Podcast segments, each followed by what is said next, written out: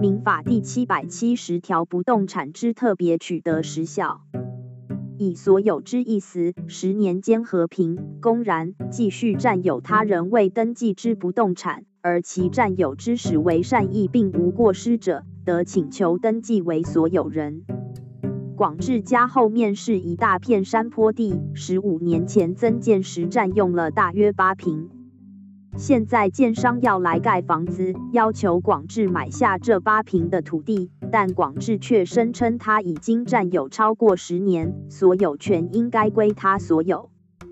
但一开始广志并没有去地政机关查询这块土地是否有所有权人，只自认为那是无人使用的土地，在善意无过失这部分就理亏站不住脚了。